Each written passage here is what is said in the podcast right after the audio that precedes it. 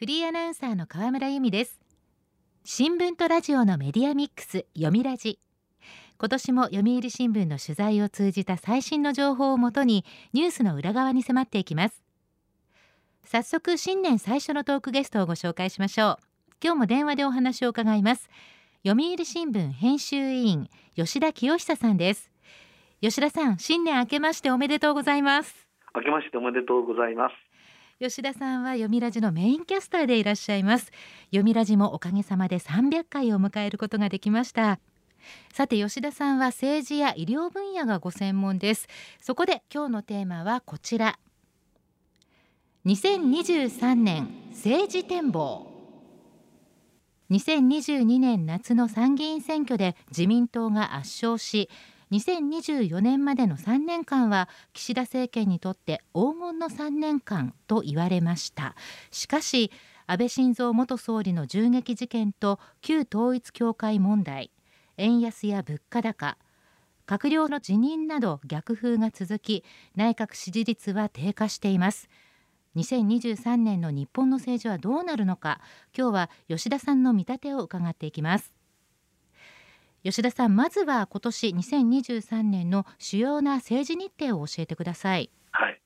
まあ、今年の大きなイベントはまず一つは4月に統一地方選があるということ、えー、2つ目は5月に G7 広島サミットが行われると。いうことですよね。で、まあ、2024年来年の9月には自民党総裁選が控えてますしそのまた翌年の25年にはまあ、夏に参議院選予定されてますし同じ年の10月には衆院議員の任期満了がありますということですよね。はい、はい、でまあ4月のね統一地方選の注目点は、まあ、例のあの旧統一教会、えー、世界平和統一家庭連合の問題が統一地方選にどう影響するかですよね。はい、あの参院選後永田町ではこの旧統一教会と政治家の関わりの問題、まあ、一色だった部分があってですね被害者救済策も議論されました、まあ、そうした中でね、まあ、特に統一選の場合はね地方議員と旧統一教会との、不適切というかねそういう関係が注目されるわけで、まあ、あの旧統一教会はもう地方の一部保守系議員にね浸透しているとの実態がね、まあ、報道されてますしで、まあ、私もあの地方政治の取材経験あるんですが地方議員は国会議員よりも、ま、少ない票で通るが決まってね。でより統一教会の影響力が保持される可能性があって、ま、国会議員よりか関係性が問われる可能性があります。私の感覚ではねやはり90年代初めにはもう統一教会永田町に結構浸透していましたしその関連の団体の人たちとは議員会館や政治資金パーティーなどね遭遇した記憶がありますよね。そうですか。そして今年5月には G7 広島サミットがあります。こちらはいかがでしょうか？はい、まあ、広島の岸田総理の地元でですね、まあ、長崎とともにまあ被爆地であると。で岸田さんはその広島でアメリカイギリスフランス、ね、そういったあの核保有国を含む G7 首脳がそこでね一堂に会して核軍縮や核廃絶に向けた機運を高め、まあ、世界に発信したいとこう意気込んでるわけですよね。とはいうもののですね去年の参議院選挙以降政権の先行きには不透明感が漂っていますよね。はい、参議院選解消の直後にあの黄金の3年という見方は、まあ、すでに吹き飛んじゃってますよね。ところが、まあえー、岸田さん自身はまあ、しばらく国政選挙もないし、まあ、2024年9月までそつなく政策をこなせば求心力は維持できると。意外とこう強気なんですよね。これあくまで本音ベースなんですけどね。うん、はい。で次の自民党総裁選2024年の9月ということであと1年と9か月あるわけなんですが、はいはい、この2024年総裁選に向けて岸田総理はどんな戦略を練ってるんでしょうか？そこでねやっぱりこう我々はねこう党内の権力構図に目を向けるわけですよ。特に派閥を中心とした。で岸田派は党内第4派閥に過ぎないだから権力基盤はね盤石じゃないわけですよ、まあ、それゆえね、とにかくね、よその派閥や党内有力者の動きを睨みつつ、岸田おろしなんちゅうのがね、起こらないように、まあ、不信するというか、心がけてというかね、はい、でそうした中でね、あの安倍元総理が凶弾に倒れたという形で、権力構図にね、こう少し変化が出てきたわけなんですよ。で、内閣支持率はこの低下の一方でね、これ実はね、この権力構造的に言えば、少し岸田さんに有利に意外にもね、働いているというのがあるわけなんですよ。はい。まあ、ポイントはね、3つなんです。3つ。1つ目は、大々派閥安倍派に分裂の可能性が出てきた。2つ目は、まあ、総裁選で反岸田だった二階元幹事長と菅義偉前総理から一応の支持をまあ取り付けたと。3つ目は、これ一番あの大きなことなんですけど、有力なポスト岸田が見当たらないと、こういうことなんですね。なるほど。3つのポイント、1つずつ伺っていきましょう。まずは最大派閥、安倍派分裂の可能性と、これはどういうことでしょうか？はい第一派閥の安倍派はね、今や、まあ、100人弱と。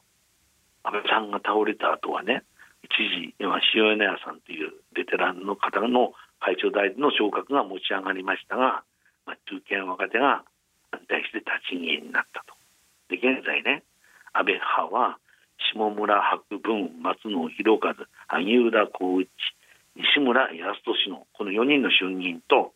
参議院では世耕弘成さん、えー、この計5人で会長候補だとこう言われているんですよ。まあ、ただね、どの政治家もね、大派閥を率いる力があるとは言えないんですよね。はい、で、安倍さんの名義でもあった甘利明さんね、もう一度麻生派の大幹部ですが、まあ、こう分析です。誰一人、現状では全体を仕切るだけの力もカリスマ性もないと。まあ、シビアですけど、はいうん、で、まあ、最終的にはね、でも派閥ってやっぱり長がいないと成り立ちませんから、西村さんと萩生田さんの後継争いになると見られてますけど、まあ、西村さんというのはね、当選7回、元通産官僚、ね、エリート官僚ですよ。で、一方の萩生田さんは、まあ、地方議員、まあ、八王子市議からの叩き上げの当選7回と。で、官僚出身と党人派と。ということなんですが、まあ、双方ね、あの安倍さんの側近ということなんです。まあ、いずれにせよね、こうどちらかが後継に決まると、分裂は必至という見方が、まあ、もっぱらなんです。あ、あの何かと政権運営に影響力がある最大派閥、その分裂はね、えー、岸田さんにとっては、まあ、弱小派閥ですから、まあ、追い風とも言えますよね。なるほど。そして2つ目のポイント二階元幹事長と菅前総理を味方にしたこと、まあ、あの前回の総裁選のいきさつから、ね、菅さんと二階さん岸田政権の間にはね隙間風が吹いてたわけですけど、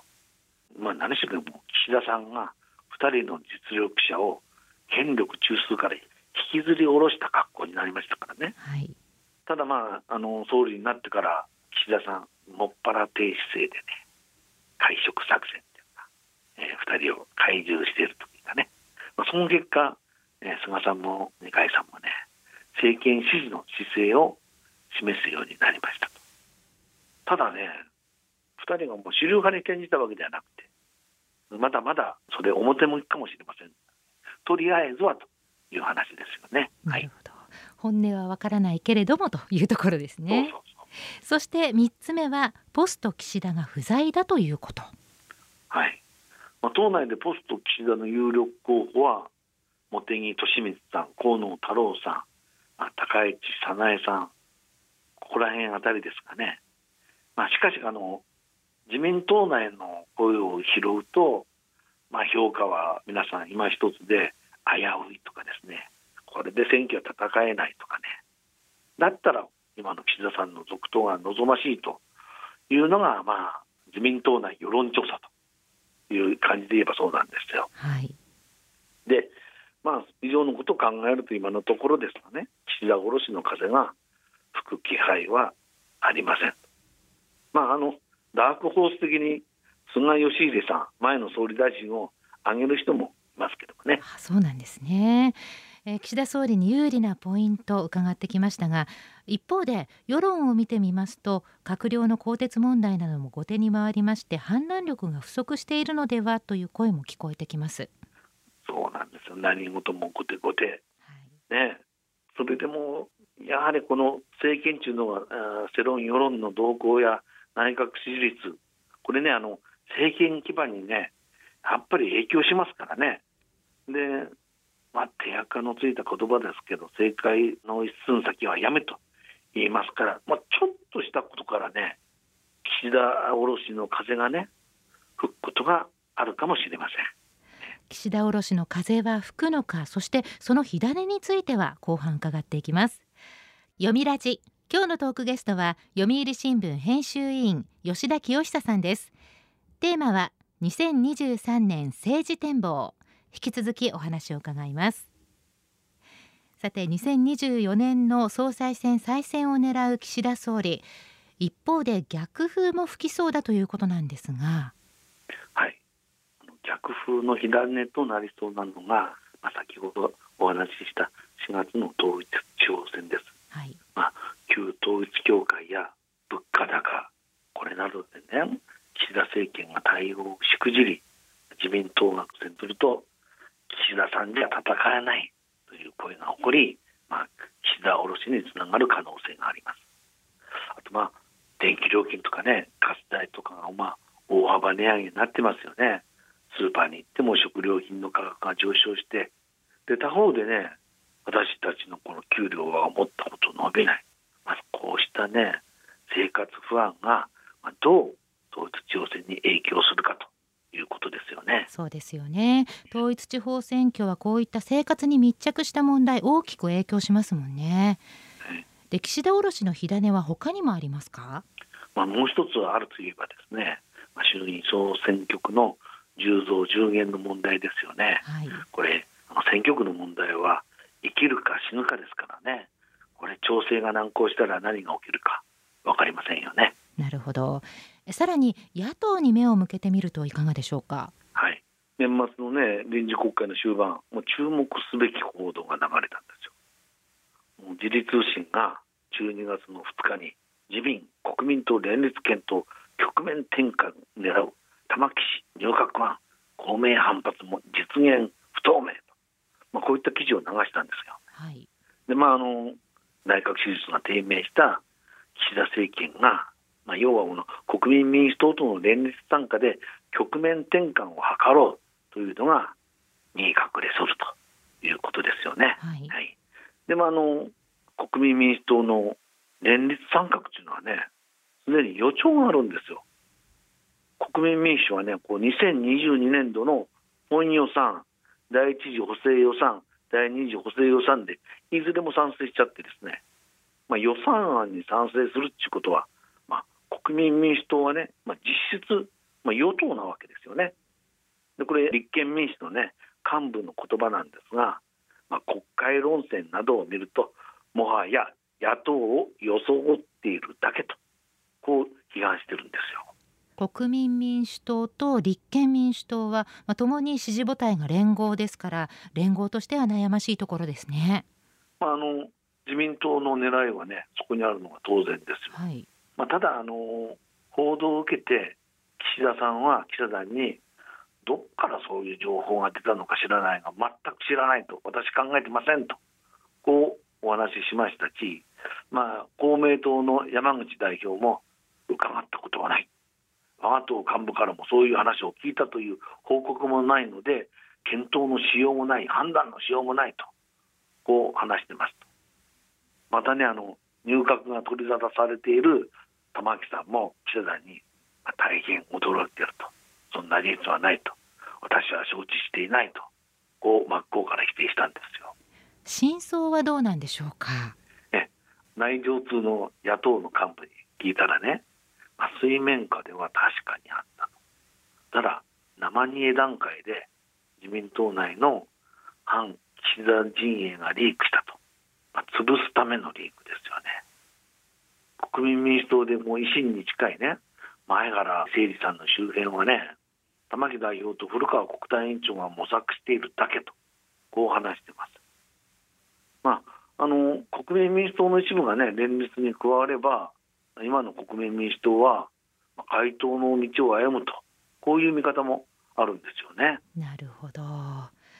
さて、2023年、他に注目する動きはありますか？まあ、もう一つね、注目すべきは、まあ、野党同士でね、これまで反駁していた立憲民主党と維新の関係が昨年ね、連携を取りましたよね。はい、これが今回、今後どうなるかに、まあ、私なんか注目してるんですよ。立憲のね、泉代表は、維新とは五越同州だが連携すると、こうおっしゃってます。で、あの、泉代表は、前の枝野さんの後を継いだ後は、政策提案型路線でしたけども、参院選の前ぐらいから対決路線に切り替えました。まあ、本人はね、国民にメッセージが伝わるようになったと、こう、自信を深めています。あと、片方の維新もあの代表が代替わりして、大阪の地域政党から脱皮できるかに、まあ、そういったところがあの問われてるわけですよ。はい、であとね、私、参院選で気になる動きがあったのは、国政選挙に初挑戦した参政党という党が、比例戦でね、176万票も集めて、1議席獲得したことですよ。まあ、参政党はそれまでね、議席は持ってなくて、いわゆる我々で言えば、諸派扱いで、ほとんどもあの取り上げることはなかったんですが、賛成とこの SNS を軸に選挙戦術を展開してね、まあ、若者を中心に票をかき集めたと。ね、地方選でもね、候補者を多数擁立する構えなんですよね。でまあ、とにかくまあ若い人の支持をね、参院選ではね、集めてて、私あの、街頭演説見に行っちゃったらね、結構な熱気だったですよね。あそうですかでこの背景が何があるかというと若者を中心にね、まあ、世論が保守化してて、まあ、こういうことがあるんですが、まあ、無党派保守というところなんですが参院選でねこれ自民党からその無党派保守の若者を中心にねその票が参政党に流れたと。ほんで合わせてね、まあ、岸田さんの中道リベラル政権となったことで、まあ、中道リベラルに不満を抱くね、保守層も参政党に流れたと、こういう見方があるんですよ。なるほど。若い世代の動向にも注目ですね。はい。お話を伺ってますと2023年岸田政権にとっては試練が続きそうなんですが、ええ、まああの当面我慢我慢と。まあ、自民党の職員の人に言わせれば塹壕戦をね強いられると。塹壕ってね穴掘ってねとにかく耐える耐えると、はい、こういうこと、えー、昨年末のあの防衛費の増額問題でもね、まあ、その財源をめぐり、まあ、いろいろ紛糾しましたが、まあ、年が明けてねこれから国民をどう説得するのか。その舵取りね間違えれば5月のねサミットを花道に退陣と。あるいはね追い込まれたら岸田さん出直し返したと。そういうシナリオもあるわけなんですよ。そうですか、まあ、これまで聞く力というのをまあ強調してきた岸田さんですけども今年はね聞く力だけじゃなくて説得力や実現力あと判断力ですよねこれが問われる局面が随所に出てくると。であともうさらに言えばね2024年9月の総裁選に向けて岸田さん憲法改正の動きをね本格化させる可能性もありますよね。まあ、環境的にはね自民公明に加え維新そして国民民主党も会見ですからねそうしたあの会見がね総裁選の再選に向けた推進エンジンになるとこういう見方もありますけれども、まあ、いずれにしろ、えー、岸田政権は正電波が続くと、こういうことだと思います。今年も政治の動きから目が離せません。今日のトークゲストは読売新聞編集員吉田清久さんでした。吉田さん、ありがとうございました。ありがとうございましたそして今年もどうぞよろしくお願いいたします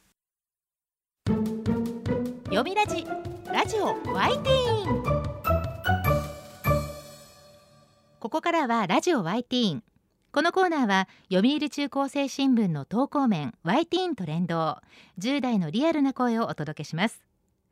読売中高生新聞では専用のスマホアプリワイティーンを通じて全国の読者から中高生の生活にありがちなあるあるを大募集しています。ラジオワイティーンは中高生新聞の愛読者である通称ワイタミから寄せられた面白い意見を紹介していきます。ここで紹介した意見は中高生新聞の投稿面で開催中の投稿レース YT 杯でのポイント3個けが加算されます。ワイタミの皆さんぜひ頑張って投稿してくださいね。ラジオ YT 新年最初のテーマはこちらです。2023年こそは。2023年がスタートしました。今年こそこれに挑戦したい。こんな自分になりたい。その思いをぶつけてくださいと呼びかけました。では早速ティーンの投稿をチェックしていきましょう。神奈川県中学1年の女子なめこの夢さんの2023年こそは。今年こそ切実に遅刻癖をなくしたい。と書いてる矢先に約束を忘れていそうで怖い。ついつい約束の時間に遅れてしまう。悪気はないんだけど遅刻の常習犯なんですっていう人いますよね、まあ、そういう人には実際より少し早めの時間を伝えておくなんていう手もありますが効果があった試しはないかな。でもなめこの夢さんは遅刻癖をちゃんと自覚しているから偉いです。今年は遅刻ゼロを目指して行動あるのみです。では続いての投稿です。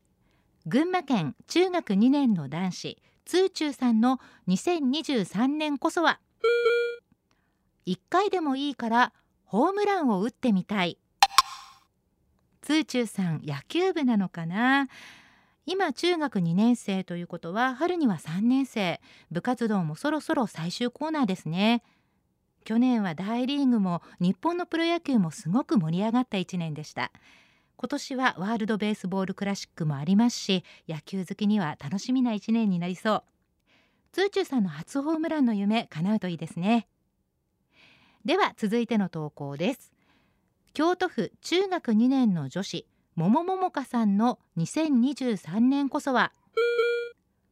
今年こそは黙食解禁されて楽しくお弁当を食べたいかっこなく。そっか。学校によっては感染予防のためまだ黙って食べる黙食が実施されているんですね。お弁当食べながらワイワイおしゃべりしたいですよね。今年こそ今年こそと言い続けてコロナ禍も早3年。黙食解禁待ち遠しいですね。では最後の投稿です。茨城県中学2年の女子魔法が使える暇人さんの2023年こそは。中学最後の1年だし全部に全力投球するぞ。いいですね青春。勉強にも部活にも恋にも遊びにも全部に全力投球してください。中学生の今しかできないことを思いっきり楽しんでくださいね。ラジオ Y ティーンは今年も全力でティーンのみんなを応援します。ということでラジオ Y ティーン今日のテーマは2023年こそはでした。読売中高生新聞は社会の最新トレンドを学べるニュース記事から受験に役立つ学習情報など10代の心を刺激するコンテンツ満載です。詳しくは読売中高生新聞のホームページやツイッター、インスタグラムをご覧ください。来週はラジオ Y ティはお休み。新聞配達に関するエッセイコンテストの入賞作品をご紹介します。週刊ニュースラジオ読みラジお別れの時間です。今日は今年の日本の政治の動きについてお話しいただきました。来週のトークゲストは読売新聞編集委員丸山純一さん。テーマはズバリ2023年経済展望です。どうぞお聞きください。読みラジまた来週。